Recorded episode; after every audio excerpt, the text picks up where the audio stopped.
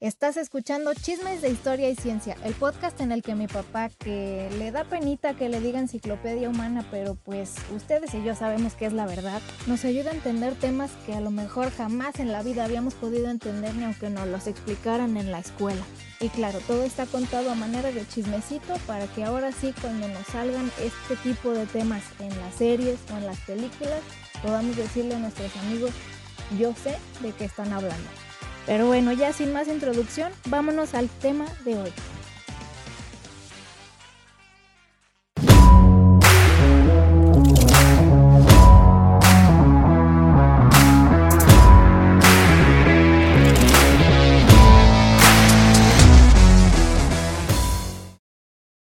Hello, hello, ¿cómo están? Bienvenidos al episodio número 129 de Chismes de Historia y Ciencia. ¿Cómo estás, papi? Bien, mija, ¿y tú? Bien. ¿Cómo estás? Preciosa. bien, también. Bueno, la- para los que no nos conocen, yo soy Rubí Navarro y mi papá. Fernando Navarro. Y pues como cada semana estamos aquí para traerles un chisme. eh, a veces de cosas que ya se hablan muchito. Y pues en este caso es de algo que no se habla tanto, pero no por eso significa que sea menos interesante.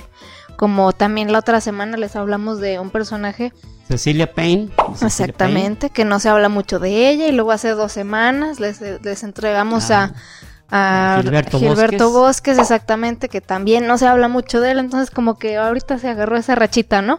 Pero al Sí. parecer les han gustado, entonces aquí viene otro Sí, tema. hem- hemos, nos hemos percatado este, que, que ha habido mucho interés por parte de, de estos personajes Ujú, que, que se lo merecen, ¿eh? O sea, el interés es bien merecido. claro. Pues sí, Eh, personajes no tan...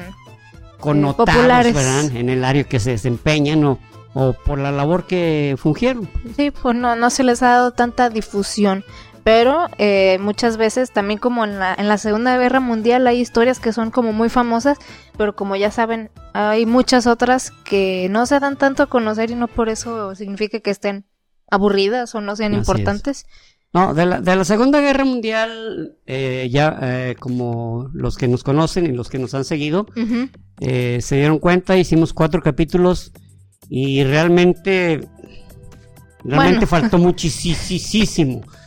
Eso sobre los frentes, pues, pero No, no, Ya tan hemos solo hecho- la guerra del Atlántico, no, ni siquiera hablamos y, y, este, yo me quedé con esa espina clavada de que la guerra del Atlántico fue muy importante y no, la to- no tocamos el punto. La realidad Pues- es que el tema no fue tocado. tendrá que ser, o sea, porque de todos modos, no son los- esos cuatro no son los únicos que hemos hecho de la Segunda Ah, Guerra sí, Mundial. sí, Pues, literalmente Gilberto Bosques fue en la Segunda Guerra Así Mundial. es. Hablamos de Churchill, hablamos Hablamos de de Churchill. la operación Doolittle, o sea, son muchas, Y- y- muchas y de cosas cuan- y de cuando Inglaterra se llevó todo su tesoro a Canadá, también. a Halifax, que, que dijo, ¿sabes qué? Si aquí nos, si aquí nos invaden, no se han de llevar ni un penny, cabrón. No se han de llevar ni un penique. pe- Aunque ese fue un episodio, un live de Instagram, entonces Sí, ese solo es está en. Instagram, pero se habló, se habló de ello.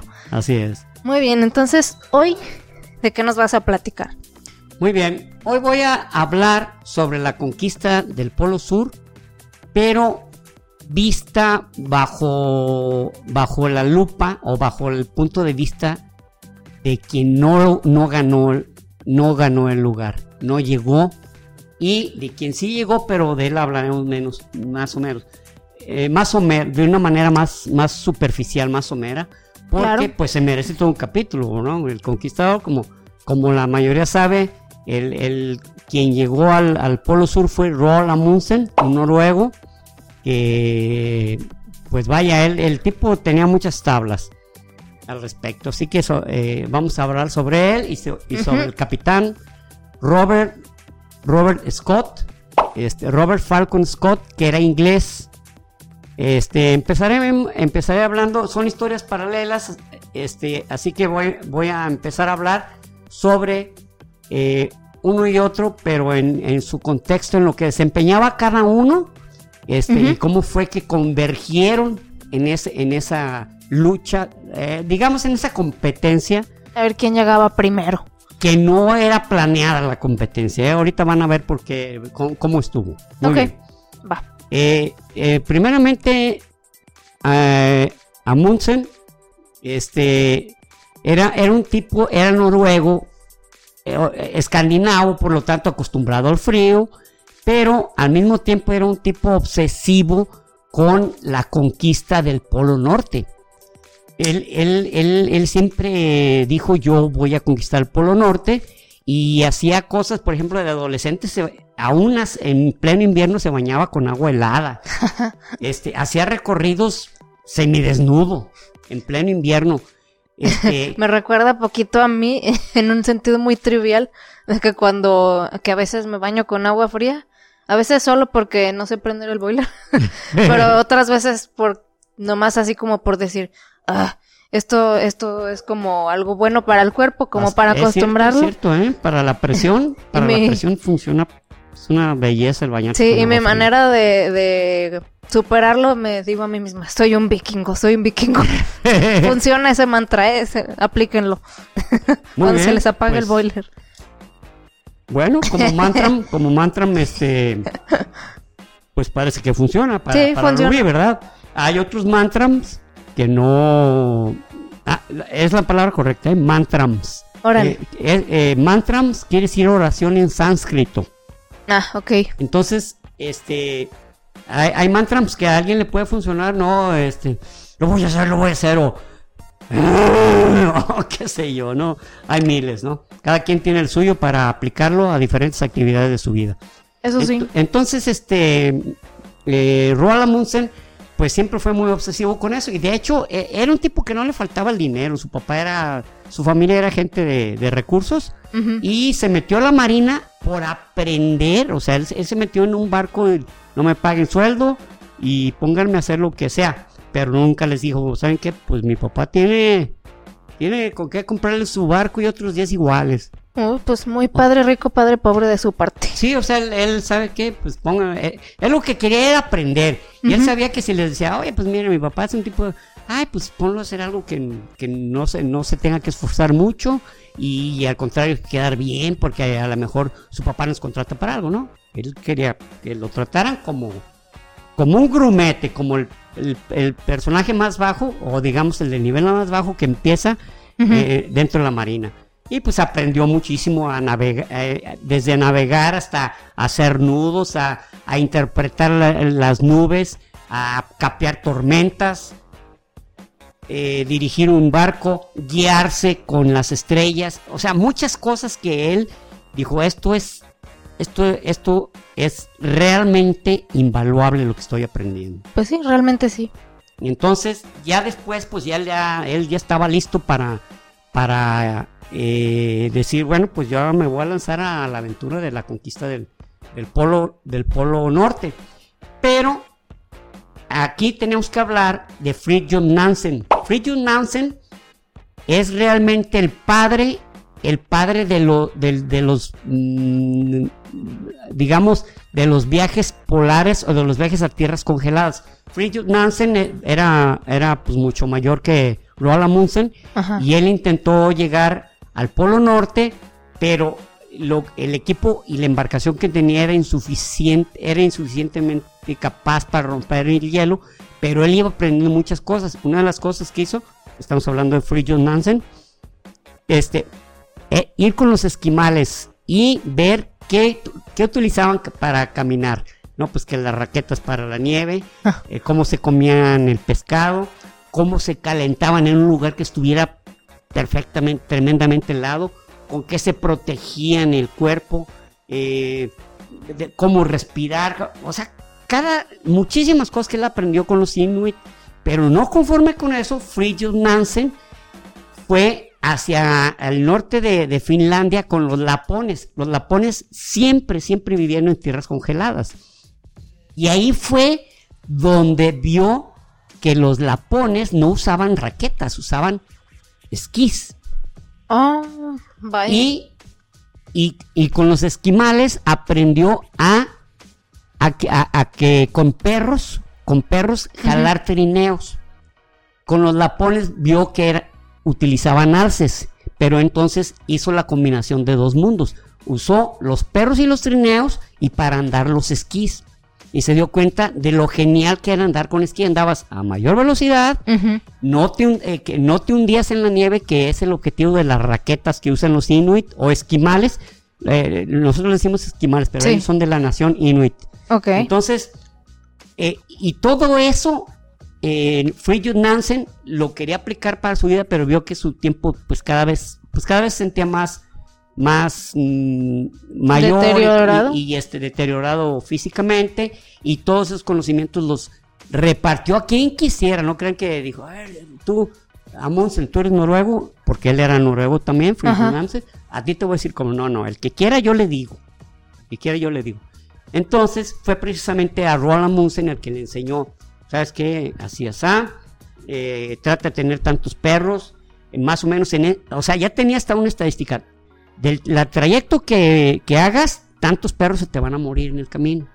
Ah, ahora. O se te van a debilitar. Los que se debiliten, los que veas tú que no jalan, sácalo y te lo comes, cabrón. Que sea parte de tu, de tu alimentación. ¡Hala! Entonces, este. Pues qué culero, pero supongo que no había de otra. No, pues ahorita, ahorita vas a ver, eh, ahorita les voy a platicar algo precisamente sobre eso. Entonces, este, hay que eh, ponerse piel de oso, piel de foca, eh, el viento, cómo recibirlo, eh, cómo, cómo, hasta qué punto hacer trayectos a, tal velocidad, cuándo hacer descansos, o sea, realmente lo recibió una preparación genial. Y eso fue Fridtjof Nansen, que Fridtjof Nansen en realidad no es un tipo que... Sí dicen, eh, Robert S. Perry, que fue el que primero llegó al Polo Norte, y Roland Amundsen, el que llegó al Polo Sur. Pero Fridtjof Nansen nadie habla, y en realidad es el padre de todo el aprendizaje adecuado para llegar a los polos y para subir a, a las, a las montañas de, de- de 8K. O sea, definitivamente gracias a él pudieron Así hacer es, eso. O sea, él aprendió tanto y convivió tanto y absorbió tanta información, pero nunca tuvo el menor menoscabo o recato en decir, ¿qué necesitas saber? Yo te recomiendo. Oye, pienso hacer esto otro. Mm, empieza por acá, sigue por acá, haz esto, esto. O sea, el tipo nada egoísta, nada egoísta. Entonces, precisamente ya este, Roald Amundsen dice, pues yo ya estoy preparado, me voy a lanzar a, a, a conquistar el Polo Norte. Eh, mientras en otras latitudes, en 1868 nació eh, Robert Scott, Robert Falcon Scott. Él fue este, realmente, e- él era un marino, un marino inglés. En todo el sen- amplio sentido de la palabra, que los ingleses siempre se han sentido muy orgullosos de su marina, de su ejército, de, de su ejército este, Naval. eh, naval.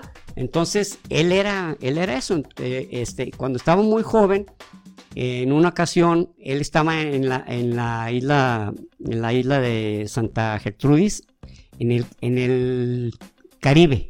Ok. Entonces estaba mucho calor y estaba ahí mm, un, un individuo eh, que se llama Sir Clemens, Sir Clemens Markham, Ajá. que era primo hermano del, del, del superior de este de Scott y vio trabajar a Robert Scott y dijo ese chavo me gusta para que dirija para que dirija una exploración al polo norte o polo sur porque este este Graham es, eh, perdón Markham Markham tenía esa obsesión. De hecho a Markham se le considera a, a Sir, a Sir, este, eh, Clemens Graham, Markham, ah, perdón, Graham, terco con Mar- Graham, Sir, Sir, este, Clemens, Clemens. Markham, se le considera el padre de la exploración polar y, y de las y de los eh, montañas 8K de los ingleses. De los ingleses, entonces para él, él ya. es el padre. Entonces él dijo, yo tengo preparado a su tiempo, a su tiempo lo voy a lo voy a, a- a lograr.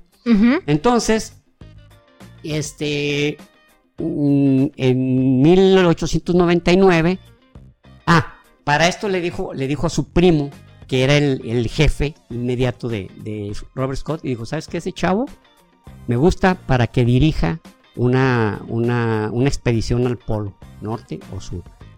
¿Por qué? Dijo, porque es, es joven y los jóvenes traen nuevas ideas y nosotros ya estamos viejos, ya de repente ya no tenemos la misma capacidad de pensar, de innovar, de tomar nuevos rumbos. Ni la misma resistencia ni la también. misma resistencia, ni tampoco nos atrevemos a tomar nuevos riesgos. Así que para mí ese chavo es el más...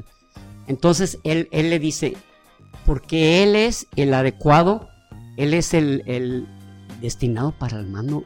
Ay, no me acuerdo, es, es una frase de, de un libro que le voy a leer, de aquí, un título de, una, de un capítulo de, de un libro que tengo aquí. De- destinado para el mando, algo así, destinado para el mando. Y se encuentran en 1899 y se ven en Londres, pero casualmente, o sea, se encuentran, oh, ¿qué tal? ¿Cómo está? Eh, Sir Markham y, y para ese momento ya, ya era el ya Scott era el capitán Scott. Y era un tipo ya de cierta reputación. Me, me refiero que en, el- en los círculos militares era un tipo muy, muy respetado. Y, y ahí le cantó los perejiles. O sea, eh, Clemens Markham era un tipo muy discreto, tan discreto que nadie le comentó de, de eso, de que él que quería mandar a, hacer una expedición a los polos. No, nadie le dijo, en ese momento le dijo Scott, quiero hacer esto, enviar una, una expedición al polo sur. Porque yo sé que en el polo norte ya está, ya, ya, ya hay mucha gente metidaza y con, y con este, ¿cómo Que se le dice? trae ganas. Con- sí, le trae ganas y, y ya, y hay mucha, ¿cómo se puede decir? Eh, muchas ganas, ¿cómo llamarlo? ¿Entusiasmo? Mucho interés, mucho interés en, Ah. en llegar y, y yo sé que ahí tienes algunos, pues, digamos, este, exploradores realmente formidables como son los noruegos o los suecos y pues ni para qué. No vale la pena. No vale la pena, vámonos al sur. Entonces, él dijo, sí, yo la dirijo. Y en 1901, en, en el barco, en el Discovery, este, di- dirige su primera, su primera expedición al Polo Sur, llegando, eh, llegando a, la- a una isla que se llama ah, la isla de Evans, en la- una zona que se llama el Mar de Rose. Eh, miren, para, para ir hablando, en este, este, es, este es el mapa del Polo Sur. Para que se den una, para darnos una idea, aquí donde se ve como esta cresta, Ajá. como ese. Ah, una aclaración. El Polo Norte es un océano congelado. El Polo Norte.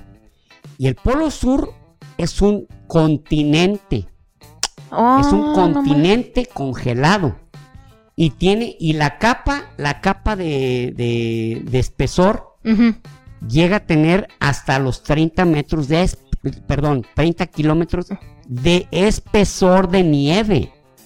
Entonces no es hielo, es nieve. Es, ni- o sea, hielo, hielo y nieve, hielo y nieve, porque nieve es cuando está suelta, Sí. hielo es cuando está compacto. Entonces, todo eso hace que, que esté, que, que esté en un- como en un- una cresta, porque imagínense la, la cantidad ¿no? de, de- de hielo y Ujú. nieve que tiene encima.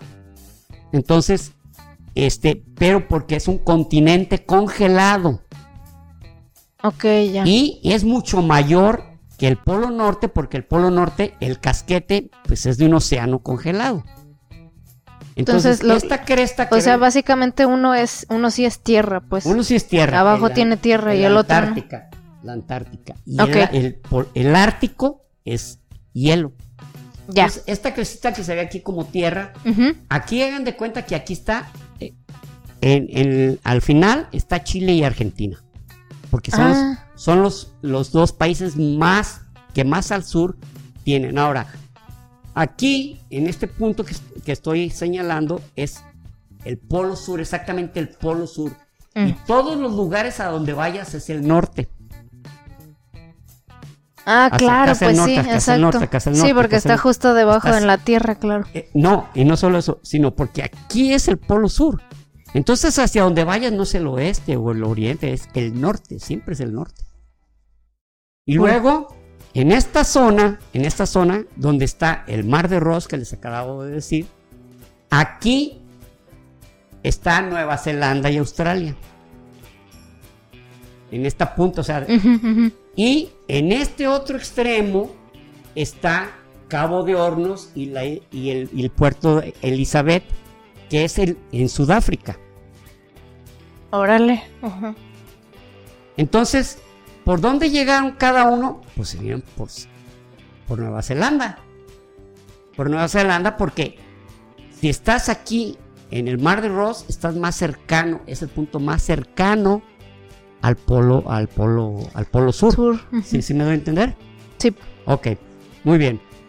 Digo esto para, para no hablar como muchote en el aire, ¿no? Porque, ah, entonces llegaron y... Ok, entonces, eh, luego, luego les voy a señalar otras cosas de ahí, pero conforme va, conforme el relato se va desarrollando. Muy bien. Entonces, este, eh, de, de 1901 a 1904 se va eh, eh, al, al Polo Sur y efectivamente eh, esta, esta se llama Cordillera de Ber- Berman, de, eh, perdón, de Bird. Esta cordillera fue descubierta por los ingleses y junto con el capitán Robert Scott iba un tipo que se llamaba, que era de origen irlandés, se llamaba Ernest Shackleton. Shackleton. Ah, sí, sí, sí. Ernest Shackleton era todo un personaje, pero desgraciadamente, y en esta acompañando a, a Scott, pues se puso enfermo, no dio el ancho, pero no, no porque no fuera un gran marino, ni porque no fuera un gran explorador, sino se enfermó. Pero eso provocó que, que este Scott lo desechara, o sea, dijera, no, ah, mándalo a su tierra ya, regrésenlo porque está malito. Pero Shackleton era Chale. todo, todo un personaje. Y merece un capítulo en especial. Por eso no voy a hablar muy poco sobre él. Porque en realidad fue un tipo del cual los ingleses se sienten muy orgullosos. lo- Los británicos, más bien. Sí, sí, he escuchado su nombre varias veces. La realidad es que él encontró un paso. Él, bueno, en esa ocasión, en esa ida al Polo Norte, llegaron hacia el 82 grados 17 minutos. O sea, para que se den una idea, si, si toda la Tierra es esférica, si estás en el Ecuador, estás en 0 grados de latitud. Pero conforme te vas yendo hacia el norte o hacia el sur, va un grado, dos grados, tres grados, cuatro grados, hasta llegar a 90 grados. Cuando estés a- exactamente en horizontal, estás a 90 grados. Sí. Y Scott y, y este Shackleton llegaron al 82-17. O sea, les faltó cualquier cosa. ¿Por qué no llegaron hasta allá? Porque se les acabó la comida, decían. O sea, no es que se les acabara, no hay nada de comer, sino porque sabían que al Ya no, regresar ya no ajustaba, pues, ya no- para... ya no podían, ya se iban, a se iban a congelar o morir de hambre. Sí, claro. Entonces, este, pues ahí lo dejó por la paz este Scott, pero se quedó con la espina clavada y dijo, no, voy a volver ahí, voy a volver hacia el, el, este, el, el An- Antártica, pero no voy a pedir que Sir, Sir, este, Marca me ayude y nada, sino que yo, con mis propios recursos y con recursos de personas que quieran, o sea, a integrarse a mi expedición, los voy a llevar. Bueno, así quedó. Entonces, para ese tiempo ya se había organizado este eh, Roald Amundsen para llegar al Polo Norte. Y en 1908, Shackleton se vuelve a hacer una exploración eh, que, eh, eh, a través de un barco que, bueno, se, se llamaba la, la expedición Nimrod, porque así se llamaba el barco, y llegó hasta los 88, 88, 32 latitud. Ay, güey. O sea, le faltó, le, le faltaron 160 kilómetros, cabrón, para llegar. 160 kilómetros. O sea, no es nada porque llegar eran 2.400 kilómetros. No, pues sí, ya comparado ya. O sea, era el 7% o el 8%. cabrón. Ujú, ujú. Entonces se da cuenta eh, este Scott, porque no, ah, dijo, ay, cabrón, este güey se fue. Y, yo ni sabía, no, no, pues entonces se apresuró y entonces convocó a esa expedición y logró, bueno, no, no fue un logro de él, sino que, fíjense nomás lo que era, estamos hablando de la época de oro de la exploración polar, así como había las épocas de oro de la exploración en África, en Asia. Esta era la, explora, la época de oro de la expedición a los polos, porque ya no había otro lugar. Sí, básicamente. El otro lugar fue la Luna, pero fue en 1969 y 69. se necesitaban dispositivos pues mucho más eh, complejos y Sí, y ahí ya no, cualquiera podía ir por más valiente Exacto, y explorador. Voy a hablarle un chorro y vamos a hacer una pirámide desde el suelo y ir así, así, así, así, este que llegamos a la pinche luna, niños. Que no habrá tanta gente. Es más, con los chinos. Les damos un sueldo y ahí, hay un montón de chinos. Para que se den una idea del tamaño de la Antártica, la Antártida, la Antártida o, o continente antártico mide 14.7 millones de kilómetros cuadrados. O sea, es del tamaño de Estados Unidos, la India y Sudáfrica juntos. Ah, la mierda. Es, es grande, bastantito. Es grandecito, es grandecito. bueno, entonces estábamos en que Robert Scott dijo, ¿saben qué? Vamos y convoca y se suscriben 8 mil personas que querían ir a, a conquistar el, el- el- la, Antártida, la Antártida. Y pues obviamente pues tuvo que hacer su casting, ¿verdad? Tuvo que hacer algunos... que lo mismo hizo Shackleton, ¿eh? En, en sus otras expediciones, pero un montón, pero Shackleton era más, era más, ¿cómo podemos decir? Era diferente para seleccionarlos, mientras acá se les, eh, Scott en sus entrevistas verificaba qué tanto sabían de, una cosa, qué tanto sabían de, por ejemplo, de orientarse, cuántas veces habían ido al, mar, este, si su, familia era de marineros, etcétera. Este Shackleton era raro, decía, ¿no traes hambre? "Mm, Pues no, vente, vamos. Y se iban a, a comer algo. Y ahí platicaba con él de lo que fuera menos de la exploración. Aunque le cayera bien. Eh, Le cayera bien, eh, más bien a la hora de convivir con él, sabía si iba a congeniar con él o no. Y eso era lo que él buscaba. Yo quiero llevar gente con la que voy a congeniar. Era su estilo.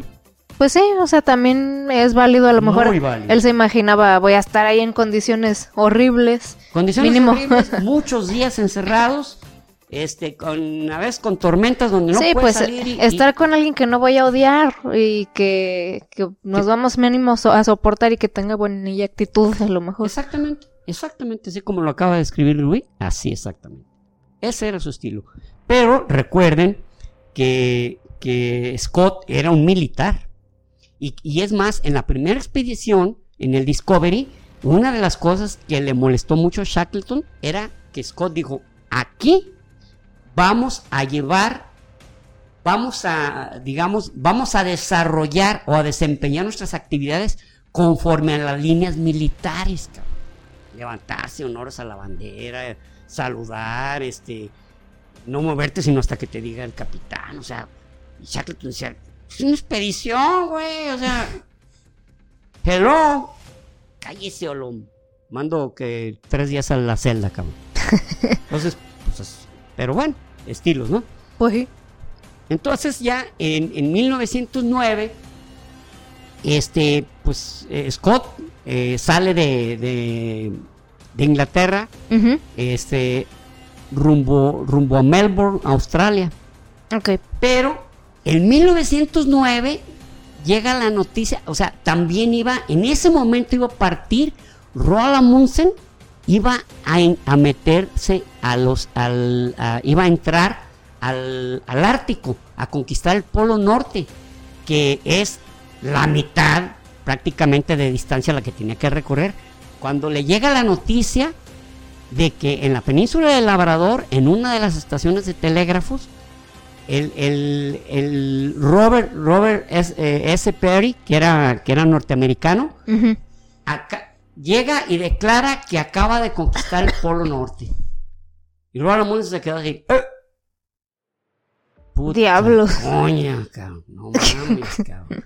Y, pero otra cosa curiosa, bueno, no curiosa, sino que, que había, había otro individuo también de origen, de origen este, norteamericano, que inclusive era, era un dentista mediocrón, pero eh, el cual se apellidaba Cook, ahorita no recuerdo su nombre, eh, eh, bueno, no recuerdo su nombre, pero era Cook, reclama también el haber llegado al Polo Norte, pero dice que tardó un año en llegar a la, a la, a la, de esta, a la estación de, de telégrafo y por días le ganó la telegrafiada Perry.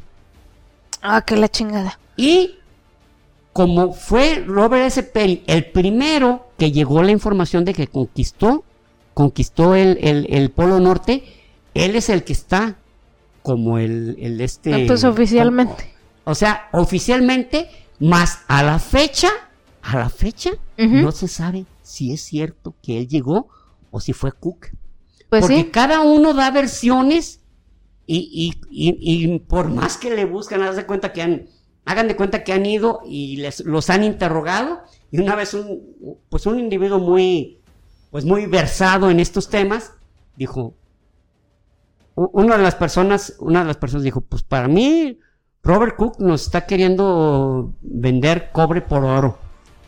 Y el otro dijo, pues para mí, Cook nos está queriendo vender diamantes y, y son, y son cristales.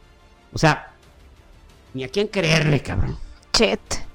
Y a la fecha sigue abierto, sigue abierto. O sea, no hay un definitivo ganador. Y pues ya nunca sabremos, ¿o sí? Y, y, pues, pues sí. ¿Y, y qué es el Roland Amundsen? ¿Tú- ¿Ustedes creen? Bueno, bueno, obviamente que no, pero ni modo que se dijera, oye, ¿sabes qué? Otra persona está, está eh, discutiendo o está reclamando su llegada al Polo Norte. Ni modo que Amundsen diga, ah, pues mientras se resuelve, ¿qué tal que ninguno haya llegado? Pues Deja voy. No, no, no, no, Pues no, no. no, era un explorador. Entonces él dice, a ver, para volver a, para, vol- para regresarme al estrecho de Bering, regresarme del estrecho de Bering, le tengo que dar vuelta a Cabo de Hornos. Pues está sencillo, de ahí de Cabo de Hornos, en Sudáfrica, me voy al Polo Sur. Y les dijo, le- pero él les dijo a su tripulación, miren, ustedes ya terminaron su contrato, pero el que quiera, aquí le pago y se va a su casa tranquilamente. Pero el que quiera, me voy a ir a, a conquistar el polo, el polo sur. ¿Cómo ven? Y todos, todos jalaron, todos dijeron, sí, sí, vámonos, cabrón, No, van a estar muy aburridos esos güeyes o qué en su casa. Pues a lo mejor no querían que la señora los pusiera a hacer, a lavar No, trastes, lavar trastes, mano, no, mejor No, voy a no, congelarme acá el culo. pinches fríos terribles y la señora, sí, ma, a, a- a comer foca, no, sí, sí, vamos, cruda, chingas. Gamborimos congelados, mano, Ay, eh. Foca, digo, perdón, pingüinos iban al Polo Sur. Pingüinos, cabrón, con todo, con todo y plumas, su madre, vamos. Pero Ro- el Robert Scott este se había eh, eh, para para la segunda la segunda digamos ¿cómo digo? Expedición. expedición este va precisamente con con Fridtjof Nansen y le dice oye sabes qué yo esta vez que fui a mí se me hizo que los perros no dan el ancho o sea se caen este se lastiman y pues muchos entonces este Fridtjof Nansen dijo más perros, o sea, es lo que tienes que hacer. Dijo, mira, es que la idea que yo tengo es llevarme, llevarme, la idea que yo tengo es llevarme caballos pony manchúes. Y le dice, y le dice Nansen, dijo, no, no, no, no, no, estás mal. Dice, porque, dice, ¿cómo no? Soportan más carga, su- sus patas son más anchas, no se hunden, Ujú, igual en la nieve, y, y- y soportan más que un perro carga. Le dijo, sí. Pero eh, los caballos sudan por la piel. Y aunque estos estén bien peludos, las ventiscas se les van a meter y, va, y vas a hacer sufrir a sus animales. No van a soportar. Ah. Y los perros, recuerda que, res- que respiran por la... eh, perdón, Sudan por la lengua. Sudan por la lengua. Y si un perro está débil, lo sacrificas. Y, y dice Robert Scott, ok, bueno, deja ver qué, pero no. Bueno, vemos. De- déjame ver, ¿eh? Yo creo que sí. Yo, yo creo que sí, pero no estoy bien seguro. Es más, mira, te voy, te voy a decir la neta, un, un compa mío que me llevara hipopótamos y le dije, ay, no mames, güey, pues, hipopótamos. También no, tú te mamas. Caminan muy lento y luego se van a hundir. Pero yo, pero déjame ver qué, déjame ver qué. Pero Robert Scott no le hizo caso, dijo, no, no. Mm, chingas, chet. voy a-". Precisamente lo que él decía era, yo no quiero que, que los perros se, se conviertan en una despensa ambulante, cabrón. de que, de que, ay, que ya este perro ya, ya no está caminando, no está rindiendo, Andando al 100. no lo comemos. Dice, ¿cómo mo- nos vamos a comer unos animales que son tan inteligentes, que tienen su propia personalidad y que se llegan a convertir hasta en tus mejores amigos? No, no puedo soportar la idea de que me, me vaya a comer un solo perro. Y Entonces, en letras chiquitas, aparte que saben bien culero.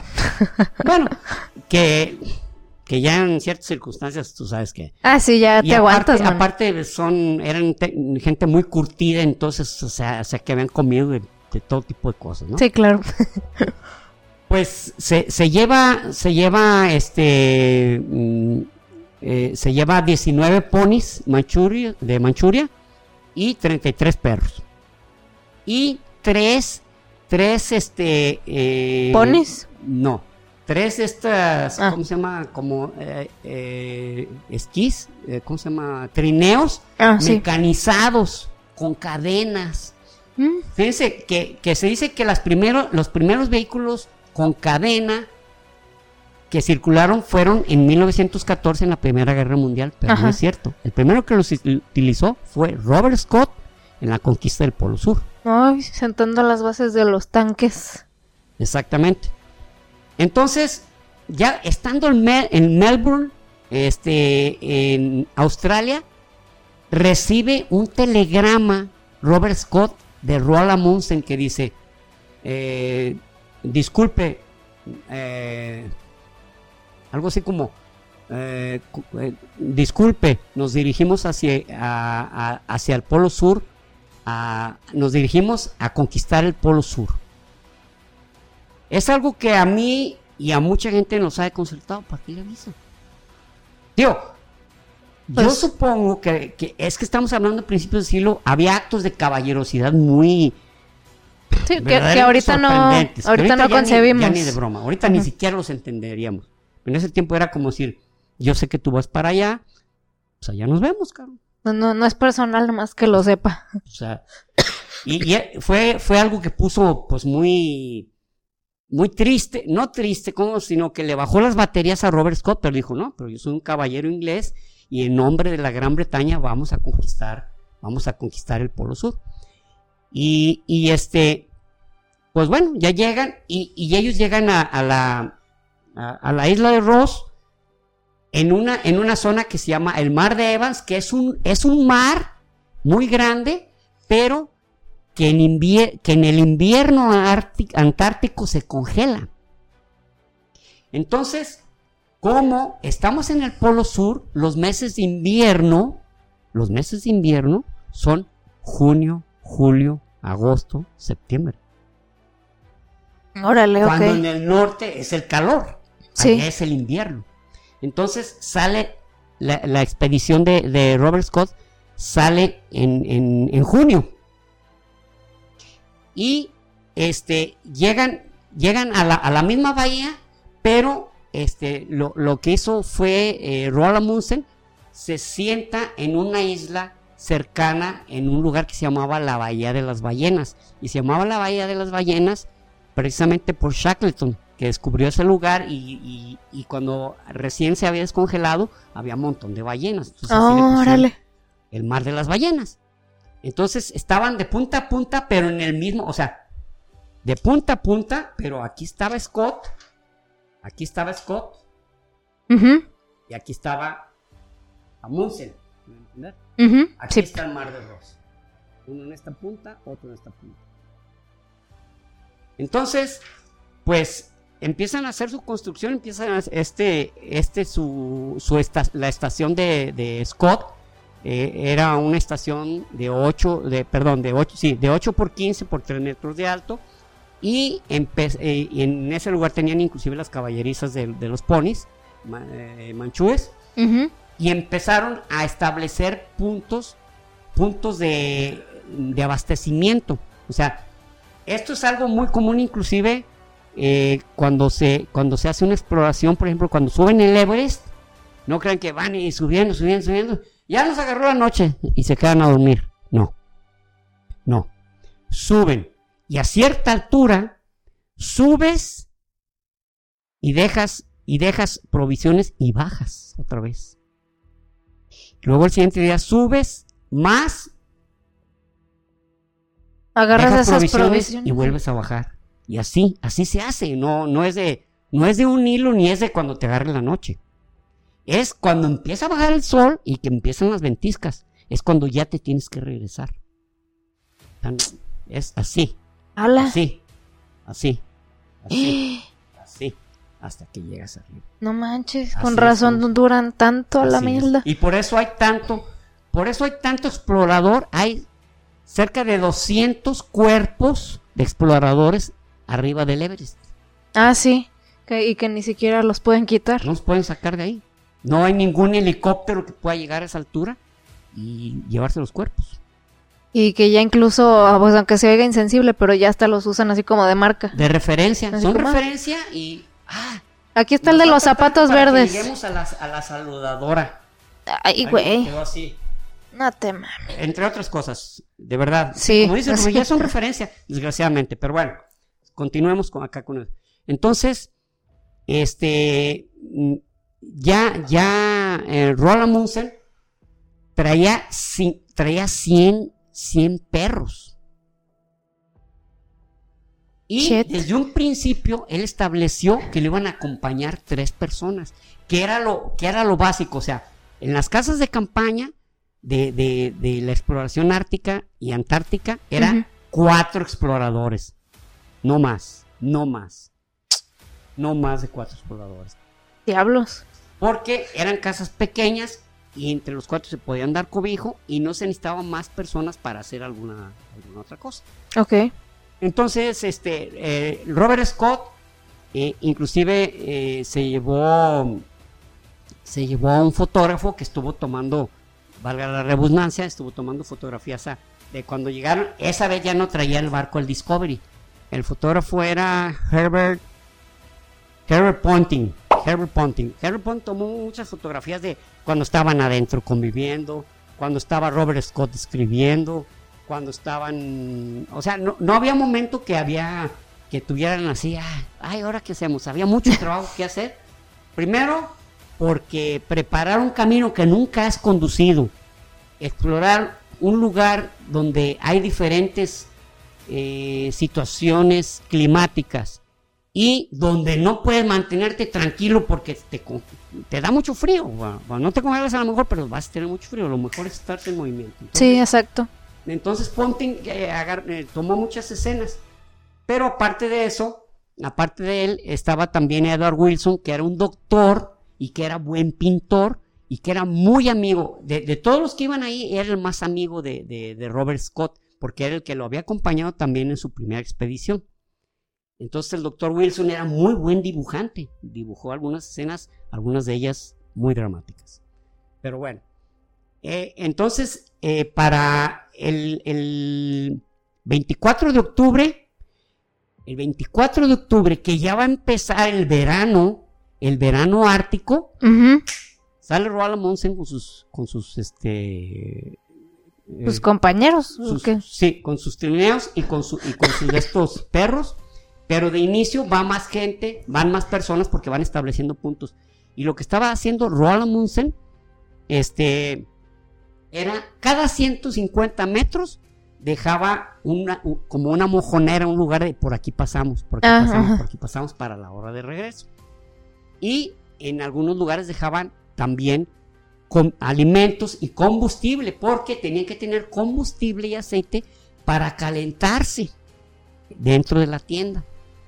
Pues. Y eh, un- el, el paso, había un paso que se llamaba el paso eh, Ber- Bermar, Bermar. El paso Bermar lo había descubierto Shackleton y era el lugar más adecuado para pasar la gran cordillera, la gran cordillera, esto que se ve color azul, Ok. La gran cordillera tra- trans, este, no transártica. Pero este paso, veo. Perdón, este paso, este paso que se ve aquí en rojo, por ahí era lo más fácil ya conocido. Pero resulta que Roald, Roald Amundsen dice, ¿sabes qué? Busquemos para pasar por otro lugar. ¿Por qué? Dijo, porque ese paso es inglés. Pero no es de ellos, no les pertenece, no, pero ellos lo descubrieron. O sea, fíjense la caballerosidad Guau. de Amundsen. Sí. Ya sabemos, pero no es lo correcto. Estamos tomando, estamos pasando por un lugar que ellos descubrieron. Qué cura.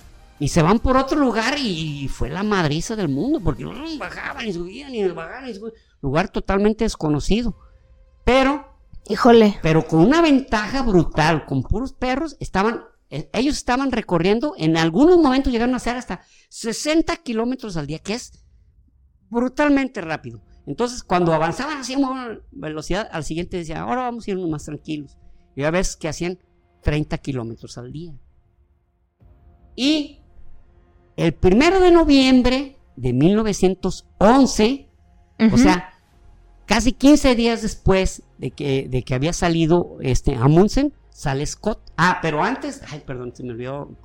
Cuando habían llegado las dos, los dos primeras eh, expediciones y estaban apenas mm, construyendo sus, sus refugios, este, bajando, bajando víveres y todo eso, lo- los ingleses en su barco van y le dan la vuelta, le dan la vuelta a la, a la bahía de Evans y, se, y llegan al mar de las ballenas y ahí estaban los, ahí estaban los noruegos y, Ujú. oye, ¿qué son? Los pinches noruegos, eh. Hola. Hola, hijos de su chingada madre, güey. ¿Cómo están, pinches ingleses mamones? Oye, mira, qué cordial nos están saludando. Pinches vatos, supieran que nos caen regordos, pinches ojetes, pinches güeros. güeros desabridos. Ay, sí. ¿Cómo está? Muy morenos ellos. O sea, se saludaron, pero me imagino sí, que entre- hipocritonamente. eh, ah, ¿cómo están? Y, y es más, se bajaron y hasta, y hasta, hasta desayunaron una vez, uno en su barco y el, en el otro, en el, en el, en el, en el Fram, así se llamaba el barco noruego. Ujú. Ahora ven- mañana vénganse a desayunar aquí con nosotros, sale. Pero traen sus propias provisiones, ¿eh? También, pues no se mamen. pero, pero es de traje, ¿eh? Cada quien se lleve su comida. no faltes. Entonces se regresan, el llegan con el Terranova, con Scott y le dicen, ¿sabes qué? Ya están allá los noruegos. Ah, chingados, sí. Puta, pues hay que empezar pues a darle lo más pronto posible. Pero miren, había también una diferencia, muy grande, muy grande, entre los objetivos. Uno era, eh, eh, este Amundsen decía, hay que llegar al Polo Sur, pero ya, esto es una carrera. Y Scott también decía que era una carrera, pero también había que ser, él llevaba un geólogo, llegaba, llevaba un geógrafo, llevaba un veterinario, entonces iban recopilando piedritas, Ah, iban claro. viendo, pues, ay, mira, en esta montaña, ay, mira, aquí hay una anticlinal, que es un término eh, ge- ge- geológico para decir que, que una tierra está, eh, o sea, que hay vetas en las montañas que están inclinadas Mm. se llaman anticlinales y sinclinales. Pero bueno, o sea, lo que me refiero es que iban viendo también ahí Sí, o sea, no, no era solo carrera para ellos, sino también era explorar y... que era un Conocer. estilo muy, muy, muy, este, muy británico. Es decir, nosotros, los británicos, no nomás buscamos Conquistar. conquistar y tener, sino mejorar el entorno, le pondré, pare- Mm. le pondré comillas, y buscar la mayor información en beneficio de la humanidad. En ese sentido, pues sí era cierto, o sea, eh, eh, mientras en todos los países estaban acá todavía logrando que el rey los escuchara, estos güeyes ya tenían 300 años con, con una sociedad geográfica real, digo, una sociedad científica real. Pues sí.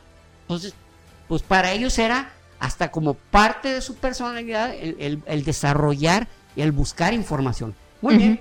Primero de noviembre arrancan, arranca eh, eh, Scott. ¿Y qué creen? Se descomponen los, lo- los, de estos eh, Trineos. los trineos mecánicos. Eran prototipos. Y, y- y eran 1900, 1911, o sea, No había mucho que no, esperar. había- no podían esperar gran cosa, pero igual, este, el primero se descompuso el primer día, el segundo el tercer día, y el otro se les hundió, cabrón. Sí, o sea, no esperabas mucho, pero no esperabas que valieran tanta Sí, madre desde el inicio. Es como... Ay, cabrón, como un- una semana. Traía, puta madre. Y entonces, con el grupo completo habían creado un lugar que le llamaban el, el postaje o, o el, o, la, o el almacén de la tonelada. Le llamaban de la tonelada porque tenía una tonelada de víveres, aceite, etcétera, etcétera, etcétera. Y era el último punto, el penúltimo punto antes de llegar de nuevo de regreso. Entonces lo, lo iban a lo, eh, lo iban a recorrer, bueno, lo iban a recorrer, eh, les faltaban 48 kilómetros para llegar al punto, pero empezó a hacer un Aeronazo. a- empezó a hacer unas ventiscas terribles y, y lo dejaron 30 kilómetros antes, o sea, más recorrido hacia la bahía que hacia Sí. el polo sur, no se me doy a entender. Ujú, Sí, ese. Ahora, en el lugar donde estaba eh, este Amundsen, estaba 100 kilómetros más cercano al polo sur. Ay, güey. De tal manera que cuando llegan a un lugar que es una planicie, le ponen la, la planicie del rey Jacón V, que era el rey Que estaba en ese el rey que estaba en ese momento en Noruega. Ujú. Y pues ahí van los ingleses recorriendo a veces 15 kilómetros, a veces 10 kilómetros. Y cuando ya llegó un momento que llevaba 12 personas, les dice, ¿saben qué? Devuélvanse y ahora de aquí en adelante vamos los principales exploradores. Después que habían pasado la, la, la cordillera, eh, la, cor- la cordillera pues... eh, Que ellos trans- descubrieron, Que ¿no? ellos descubrieron ya devuélvanse, aquí se van a que eh, nos vamos a ir cuatro, pero le dijo a, otro, le dijo a un tipo que se llamaba eh, se llamaba He- Henry Hen- Henry Borman. ¿Sabes qué? Vente tú también. Entonces fueron cinco. Error. Fue un primer error. Ahora, llevaban, llevaban esta consigna. Robert, eh, Robert Scott, como buen inglés, decía que, el- que la realidad era que deberían hacerlo con sus propios cuerpos, hacer todo el recorrido. Entonces, pues cuando, o sea, que eso era de hombres, de Ah, verdaderos hombres. Entonces, Órale. imagínense, ya se habían muerto los ponis, pero esos no tuvieron, no tuvieron problema en comérselos, ¿verdad? O sea, Ah. son ponis, no, no son mis no amigos. son mis amigos. Y los perros, pues sí, eran un poquito pues, más squats, ¿no? Pero ya a petición de él, no porque ya no tuvieran perros, sino porque ya él lo tenía planeado, subirían la cordillera arrastrando los trineos ellos, cabrón. Nada más porque se sentía bien hombre. Porque así debía ser, cabrón. O sea, de- como hombres, como, mili- como militares, como británicos, que nunca retrocedemos, nos los tenemos que llevar a, a Mm. jalonarlo. Entonces, Yo, macho. Iban, iban, iban recorriendo. iban- Y este, para el, para el 14 de diciembre, ya habían llegado al Polo Sur los noruegos, cabrón. Llegaron y tuvieron todavía tiempo de establecer perfectamente que estuvieran exactamente en el Polo Sur. Porque, ah, no, no, espérate, no. Son 5 kilómetros más para allá. Ah, no, son 2 kilómetros un poquito más para acá. Precisamente porque estaban guiando con brújulas, astrolabios a- y algunos equipos topográficos, que fue otra de las cosas que entretuvo a Scott el hacer levantamientos topográficos de la zona. Ah, claro. Mm, Pues sí. Entonces, que, que- que le ha servi- que le sirvió mucho a la humanidad, le ha servido, pero pues fue a, a un costo muy alto. Entonces, este, y esto, est- estos, ya cuando dieron, ahora sí es el punto, ahora sí es el punto, clavan su bandera, Noruega, y, y- y se toman su respectiva foto. Of course. Entonces, pues ya se llega enero, cabrón. Se llega enero y ya, va- ya va a empezar, va a empezar eh, este, eh, le eh, en un mes más y se empieza, se empieza el invierno, eh, se, va a empezar el, el invierno este, en la Antártica. Porque el- Chetos. El, verano antártico es, es una chingaderita, son 3, 4 meses. ¿No creen? Pues sí. No, pues claro, me, me imaginaría porque está muy frío, ¿verdad? Entonces, ellos también, eh, Robert Scott eh, decía que tenía dos preocupaciones. Una, que no llegaran, que no llegaran al, a la, a- ¿Al que punto? llegaran y estuvieran, que llegaran al polo y que estuviera ya la bandera noruega. Y segundo, que no alcanzaran a regresar al mar de Ross porque el barco se tenía que ir, ya no podía permanecer ahí porque se iba a congelar. Y ahí los iba a dejar. Claro. Que de hecho fue algo que le pasó a Shackleton en una de sus aventuras, en una de las ocasiones, porque él fue cuatro veces a la Antártida. Órale. Entonces, este, se, se hace enero y, y en enero ya empieza a mostrar signos de debilidad eh, dos de ellos, Evans, eh, Edgar Evans y, y este Lawrence, Lawrence Oates. Y él empieza, pero Robert Scott, una, una de, de las tantas cualidades que tenía es que llevaba perfectamente registrado todo, desde cómo se sentían, lo que, lo que se sentían anímicamente, físicamente, cómo, lo- cómo, se, cómo detectaba el, el ánimo de uno, de otro, cómo se sent- si iban débiles, si iban, si me van a entender. Entonces, ok, ajá. este llega, llegan este a, a- al, el- al- al- se encuentran un primer mojo una ah iban ellos circulando y no se encuentra ninguna huella por el paso de Birmore ¿Sí me entienden? o sea no se encuentra nada y para ellos era lo lógico que por ahí hubieran pasado también los noruegos Mm. entonces no kilómetros y kilómetros no encuentran nada y dicen Uy, ya les ya ganamos. lo hicimos, cabrón. Pero no sabían que estos cuates por caballerosidad habían agarrado otra ruta. Por caballerosidad. Híjole. Pero faltando 14 kilómetros se hallan una mojonera con la bandera de, de Noruega y ahí se les bajaron las pinches baterías. dijeron. No Ah, cabrón. órale. Con que sí. Y llegan, llegan a principios de, a principios de febrero al, al Polo Sur y ahí está la banderota noruega. La bandera noruega. Oates con una pierna ya congelada. Evans sufriendo, sufriendo continuamente, sufría caídas, traía algún problema mental, cerebral ya. Ah, chet. Entonces, llegan y dice Scott, escribe, es lo más terrible que nos ha pasado. Después de todos los sacrificios, después de tantos kilómetros recorridos, no hemos podido darle la satisfacción a la Gran Bretaña de haberle dado la conquista del Polo Sur. Lo, lamento no nomás por mí, lo lamento más por mis compañeros valientes y leales que no han podido, po- eh, que no, que no pudieron junto conmigo alegrarse de clavar la bandera de, nuestro, de nuestra hermosa patria. Y, y aparte mi pobre país casi no tiene conquistada ninguna parte del Sí. mundo, entonces, ay, pues es mucha pérdida. Ellos se toman una foto. Esta es una de las fotos más tristes, más tristes. Yo considero que es una de las fotos más tristes que existen.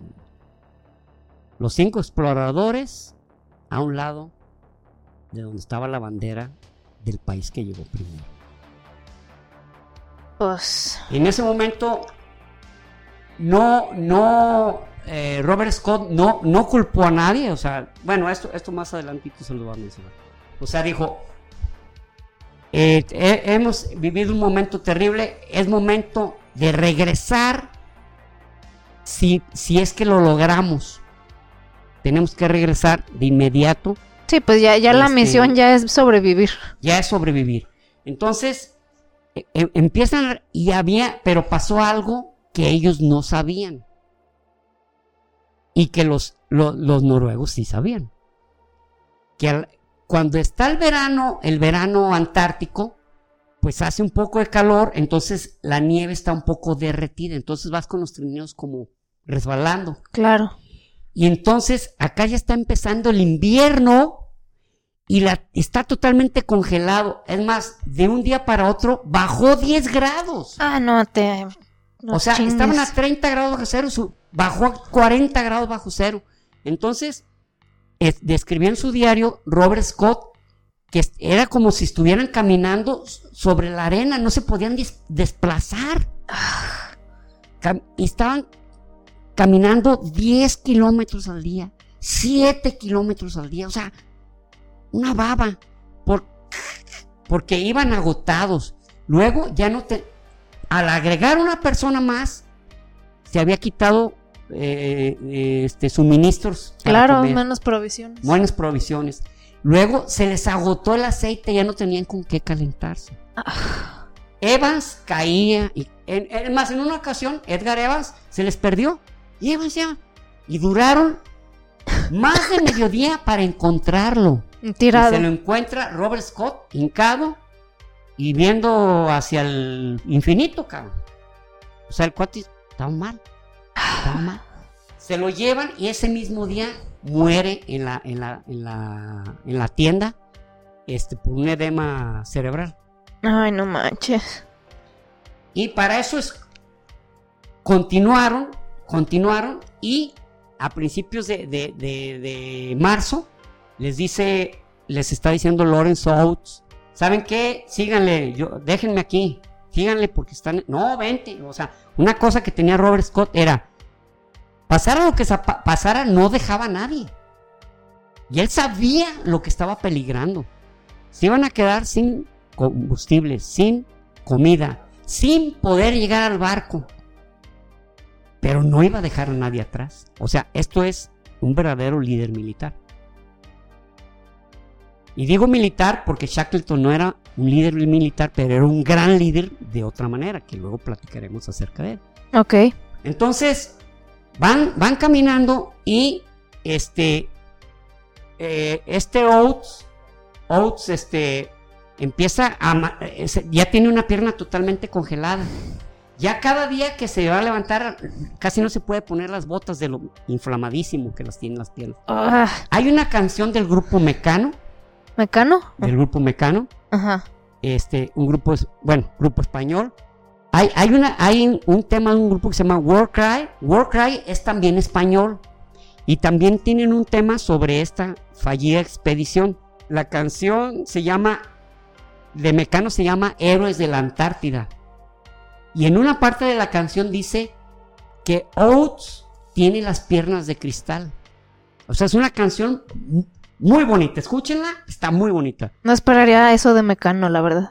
Héroes de la Antártida. Sé que Mecano hablaba de cosas de adolescentes, nomás. No, no, no, no, no, no. No, tiene un tema sobre Salvador Dalí. Que ya quisiera. No, no, escúchalo. No, no. Órale. Ahora el grupo Warcry tiene el tema que se llama Captain Lawrence, es el que decía Capitán Lawrence. Porque Oates se llamaba Lawrence Edward Oates. Entonces los dos temas prácticamente están hablando sobre la tragedia de Oren, de, de, de Oates, porque Oates les decía déjenme y váyanse. Y, y- y por él se atrasaron mucho. Y el día 17 de marzo era día de su cumpleaños. Y se levanta, pero muy de madrugada, y desde el 20 de agosto, ah, perdón, el 17 de, de- marzo, se levanta y se pone las botas y dice, ¿qué pasó? Está haciendo una ventisca horrible. Dice, voy a salir y, y lo más probable es que me tarde. Ellos sabían a qué se refería. Y trataron de disuadirlo. No, espérate, aguanta y, y mira, eh, espérate. No, lo más probable es que me voy a tardar. Y salió y hasta la fecha no se ha encontrado su cuerpo. Y hay una pintura que hizo un pintor. Este pintor se llama J.C. Dolman, que es sobre esa tragedia, sobre ese momento. El momento, el momento en que Oates sale de la tienda a cumplir su destino, que es morir para no retrasar más a los que quedaron dentro de la tienda. Ala. Y esa pintura se llama A Very Gallant Gentleman.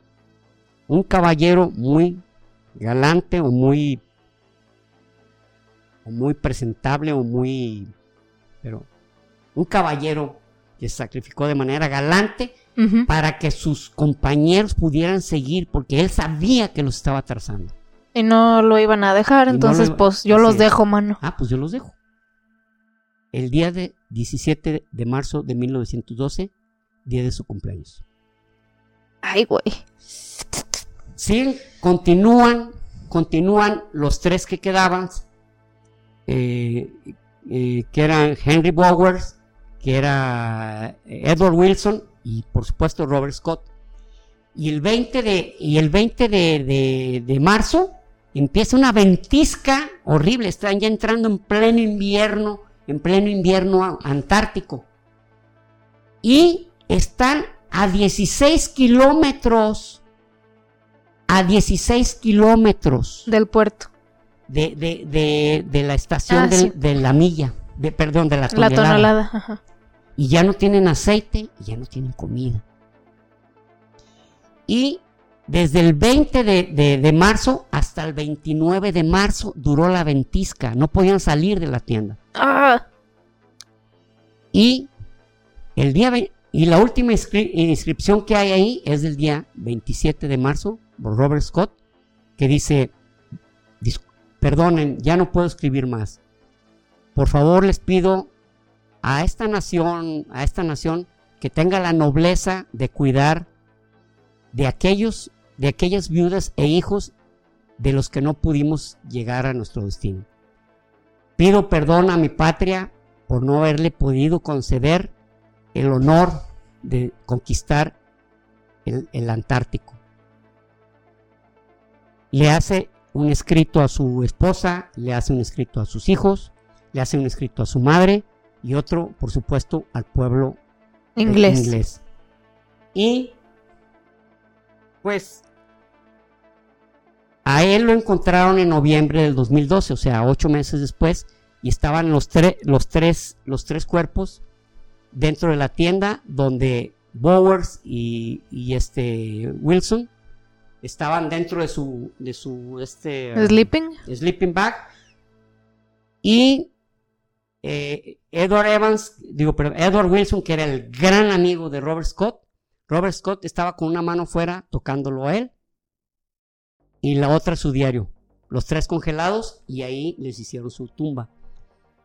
En 1971 su hijo, porque tu- tuvo un solo hijo, este Scott, eh, Robert Scott, que se llama. Peter, visitó el, el lugar que, que había construido el refugio y, y, pues, lo vio bien ordenadito y todo, y sobre todo el lugar de, de Robert Wilson.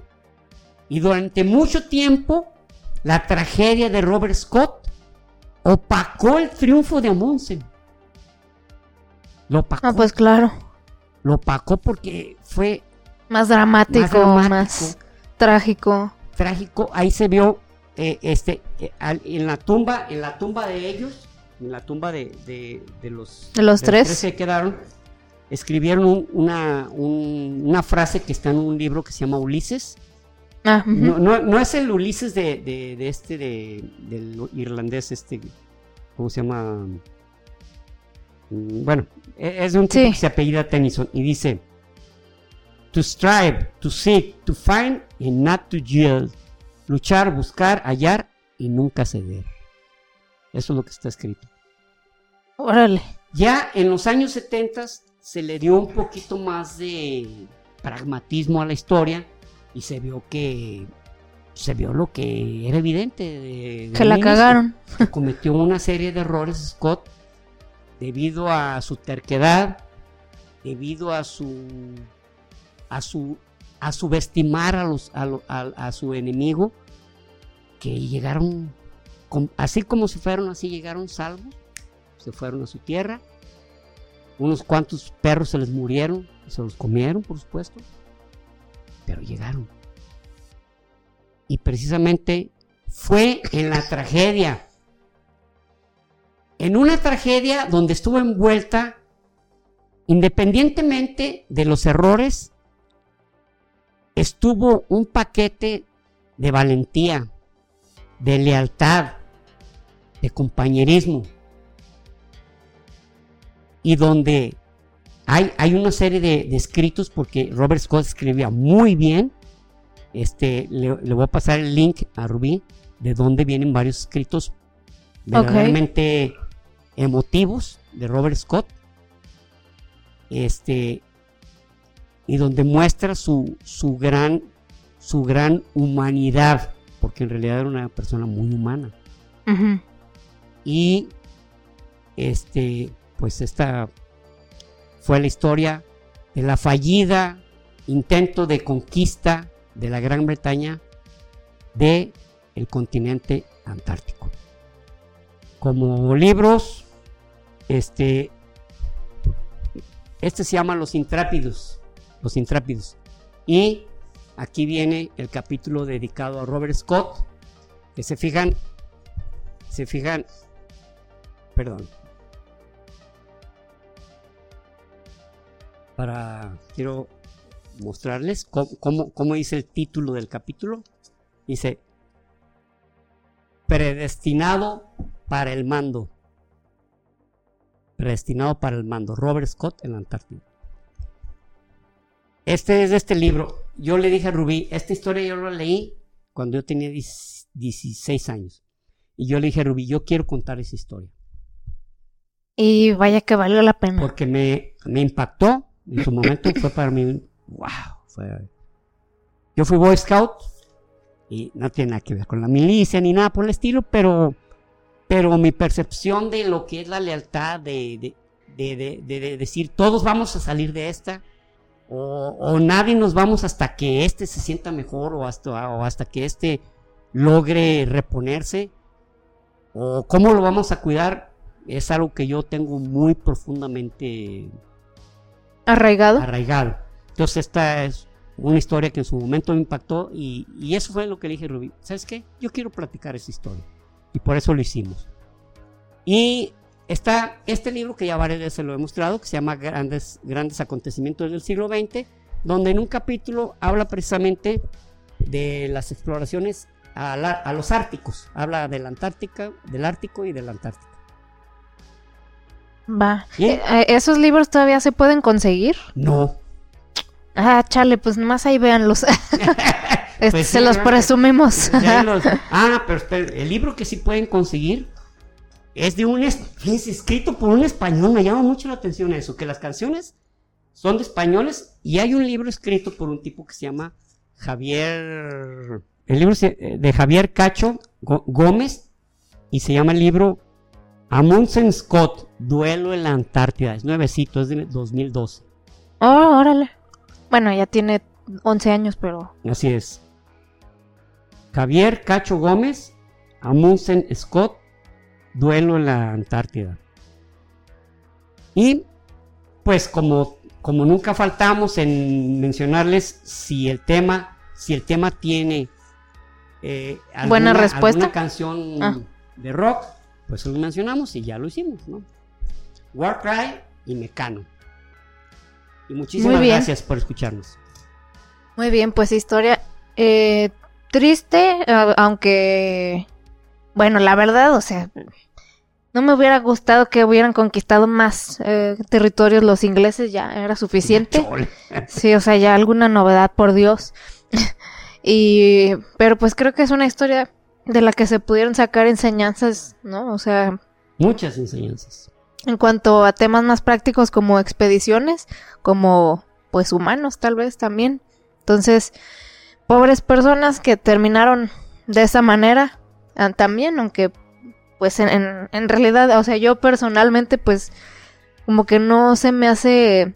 O sea, enti entiendo como que sí está chido saber o decir que tú eres el primero que llegaste a algún territorio que lo descubriste, pero pues no sé, se me, se me hacía más noble el hecho de querer así como que agarrar más información del territorio para que a todo mundo no, le sirva. Mira, y no, no, no solo llegar por llegar primero, pues. Pues sí.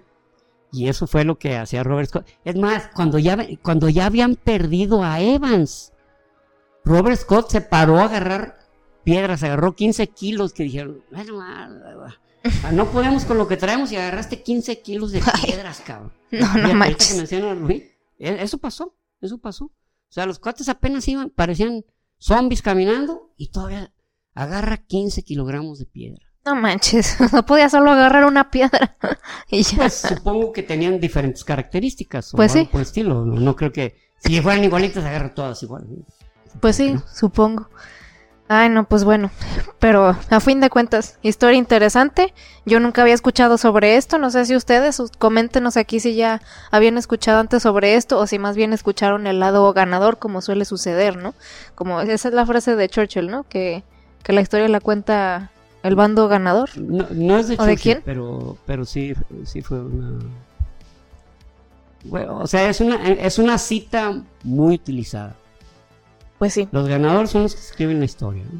así es. Miren, este, cuando llegan, cuando llegan los, los ingleses a la, a la de esta, bueno, cuando encuentran la, la, la tienda, la, la tienda, este, noruega, hay un escrito dirigido a Munsen, a- perdón, a Robert Scott, que dice así: Alzamos un montículo, erigimos in- en él nuestra pobre bandera inglesa humillada y nos retratamos, todo con mucho frío.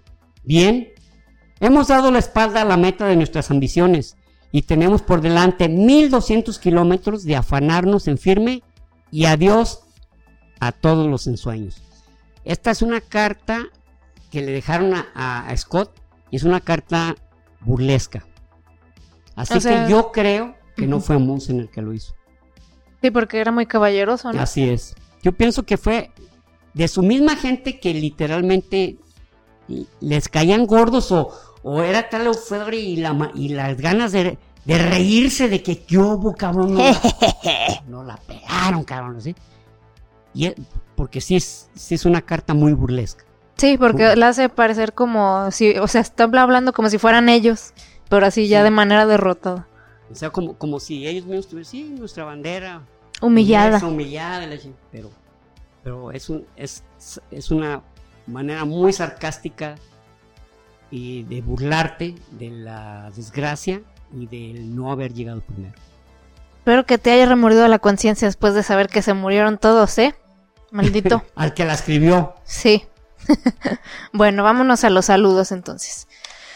El primero es para Jenny, así está su usuario de Instagram. Ella me corrigió cuando salió el episodio 126, porque yo le había puesto 127 en, en Spotify. Entonces Ah. me dijo, dije que muchas gracias y me dijo, me gané un saludo y yo, tienes razón. Tienes y razón, dice que escucha el podcast con su hermana Marce, que estudia historia. Órale, no, imagínate cuánto no sabrá Marce respecto a, a algunos, a varios temas, pues, ¿no? Exacto, y aparte, bueno, si le gusta, pues a lo mejor quiere decir que, que algo estamos haciendo bien, ¿verdad? Si le gusta a alguien que estudie sí, historia. Algo, algo estamos haciendo bien. Entonces, saludos a las dos. El siguiente es para Jefferson eh, Table, así se escribe, no sé si pues sea Jefferson Table, de Colombia. Eh, ah, sí, bueno, solo, solo nos mandó saludos desde Colombia, entonces gracias Jefferson por escucharnos, saludotes hasta Colombia. El siguiente es para Dioselín Martínez, nunca había escuchado ese no, nombre. ni yo, ah, ya sé quién. Yo también decía, ¿sí dice Dioselin? Sí. Dioselin. o Dioselin, no sé. Ajá, sí, no, no sé cómo se pronuncia bien. Pero dice que hizo fan a su mamá y Ay. que te puso el tío Fernando. Sí, qué bueno que pusiste el tío Fernando y no el tío esos. Gambo- Gamboín. ¿Sabes que el tío Gamboíno nadie lo conoce de ustedes? Pero ya te habían dicho algo así, ¿no? Creo Sí. que Sam te había dicho algo del tío Gamboín. Ah, ¿no? sí, Sam Borboya. Sí. Eh, sí, cierto, ¿verdad? Ese tipo. Tío Gamboín. Hey, Sam, si no estás viendo, no fue gracioso. Era de bromis, de, de coto. No, pero saludos Sam si, Saludos, nos, Sam, si nos escuchas. Si, es que nos estás viendo. Eh, el siguiente es para Vicente A. Tonix, que nos escucha camino a la oficina y nos propuso el tema de Hernán Cortés. Sí, sí, sí va, sí va a salir, ¿eh? Sí, tiene en- que. Hernán Cortés es un personaje muy vilipendiado, muy... eh, se ha hablado muy mal de él y, y el tipo no era precisamente lo que nos han contado en la historia, ¿eh? No, no tan maligno. Así es. Vean la serie de Hernán, por cierto. No, no Ah, sé hay qué. una serie de Hernán Cortés, muy cierto. Sí. No, no es Netflix. Ay, no me acuerdo si es este Prime Video. Sí, que Netflix no que, es. eh, el- eh, lo- los canales de stream, stream, ya Netflix se apoderó del, del nombre, ¿no? O sea, es como Sí. el Kleenex, ¿no? Sí, exactamente. Pañalos desechables, Kleenex. En, un- en uno de tus Netflix. sí, pero no, no es de En el Netflix. Netflix de Claro Video. El Netflix azul y es Prime Video, ¿no? No, pero sí creo que es Prime. Pero bueno, quien ya la haya visto toda, díganme, porque yo ya yo la empecé, eh, pero no la he terminado. No es precisamente porque se me hiciera mala, pero la verdad no me atrapó tanto y sentí que había algunas cosas mamadoras. Pero si la terminaron y está chida, díganos para ver, saber si vale la pena. Y ya por último, para Samantha Lagarda, que di- dice que después de cinco meses ya se puso al corriente, pero pues le da lástima porque ya no se va a poder echar maratones. ¿Por qué Del podcast. Pues porque ya no se va a poder echar maratones de el podcast, pues. O sea, porque ya se Ah, acabó los episodios. Sí, sí, sí, sí. O sea, le- ya te habías acostumbrado a los maratones, ¿verdad? Suele suceder. Pues no, pues desacostúmbrate. Y eh, ella es de Canadá, o bueno, o vive en Canadá, Vive no en sé. Canadá. Y se mochó con unos dolarucos canadienses ahí en el gracias, claro que sí. Gracias, ¿eh? Muchas gracias, Samantha, no solo por los dólares canadienses, sino porque nos ha comentado cosas muy padres. Esta no es la única sí. vez que ha comentado, pues. Sam- Samantha, Samantha nos escribe cosas muy lindas. Como Sí. todos ustedes, nomás que unos se extienden un poco más que otros, ¿no? Sí, y, y no porque, este, no, o sea, sabemos que no todo el mundo es así como súper expresivo, pero de todos modos así sí pasan solo a decirnos un hola, gracias por el programa o lo que sea, algo, algo sencillo, de todos modos lo valoramos mucho porque no todo el mundo pues trae la, trae todo el estilacho para estar, dice y dice cosas, ¿verdad? Sí, es cierto. hay No todo el mundo es expresivo. Es, es correcto, es, ese es el término correcto. Hay gente que no es muy expresiva, simplemente. Gracias y listo, ¿no? Sí, pero aún así lo apreciamos. agradezco el detalle, fíjate que gracias a, a, a este, a este regalo que me hiciste. Sí, hay, Gracias. Sí, yo, yo, yo soy muy así a veces de que siento que, que si alguien no dice así como, bueno, yo no sé, yo, yo soy, tiendo mucho a estar diciendo gracias, gracias todo el tiempo.